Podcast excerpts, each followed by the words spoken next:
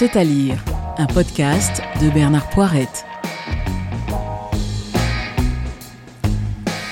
Werner von Braun et Rudi Graf, deux brillants étudiants allemands de l'entre-deux-guerres, deux amis, des fous de l'espace, de la propulsion et des fusées. Objectif Lune. C'est von Braun qui le dit, haut et clair à qui veut l'entendre. Les nazis au pouvoir à Berlin prêtent l'oreille, bien entendu. Le 19 décembre 1934, sur une plage de la Baltique, les deux compères font décoller leur premier engin. Ils montent à 1700 mètres avant de retomber faute de carburant.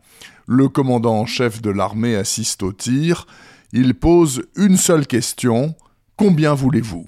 Dès lors, des millions de Reichsmark sont à disposition, et faute d'aller sur la Lune, eh bien von Braun et Graf développent les programmes V1 et V2, les armes ultimes exigées par Hitler pour mettre l'Angleterre à genoux. Novembre 44, la défaite du Reich est imminente, n'empêche, tout l'effort industriel est mis sur les V2, une merveille balistique qui transporte la mort à la vitesse du son de l'autre côté de la Manche. Pas une nuit sans raid de missiles, 10 victimes ici, 50 ailleurs, 160 dans les ruines d'un supermarché de la banlieue londonienne. Seule option, pulvériser les pas de tir mobiles sous les bombardements. Mais ils sont soigneusement cachés dans les forêts de Scheveningen, aux Pays-Bas. Alors comment les trouver? Eh bien, grâce aux maths. Le point d'impact est malheureusement évident, la trajectoire est connue. Si l'on fait très vite, en moins de 6 minutes, il est possible de repérer le point de départ du V2. Les chasseurs bombardiers décollent aussitôt, avec un peu de chance, ils font mouche avant que les rampes de lancement soient repliées et déplacées. Cette course contre la montre hallucinante, c'est le boulot de Kay Catton Walsh, brillante auxiliaire féminine de l'armée de l'air britannique. Avec quelques autres surdoués, elle se retrouve à Malines, en Belgique. Dès qu'un V2 décolle, elle se jette sur sa règle à calcul et ses tables de logarithmes.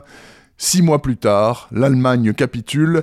Les V2 n'ont pas brisé les Anglais, mais ont tué 30 000 esclaves qui les fabriquaient dans les usines souterraines de la SS en Thuringe. Quant à von Braun et ses collègues, eh bien, ils réaliseront leur rêve de voyage dans la Lune, mais pour le compte des Américains 40 ans plus tard. Cette histoire géniale et très largement véridique est racontée de main de maître par Robert Harris dans V2 qui vient de sortir chez Belfond dans la collection noire.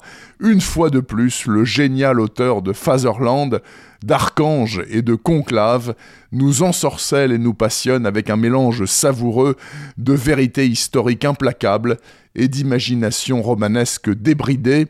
Ça fait 30 ans que ça dure et on ne s'en lasse pas. Retrouvez le podcast C'est à lire avec Bernard Poirette sur toutes les plateformes de téléchargement. Et rendez-vous sur le site bernardpoirette.fr pour vous abonner à la newsletter et être informé dès qu'un nouvel épisode est publié. Suivez toute l'actualité du podcast C'est à lire sur les pages Facebook et Twitter de Bernard Poirette.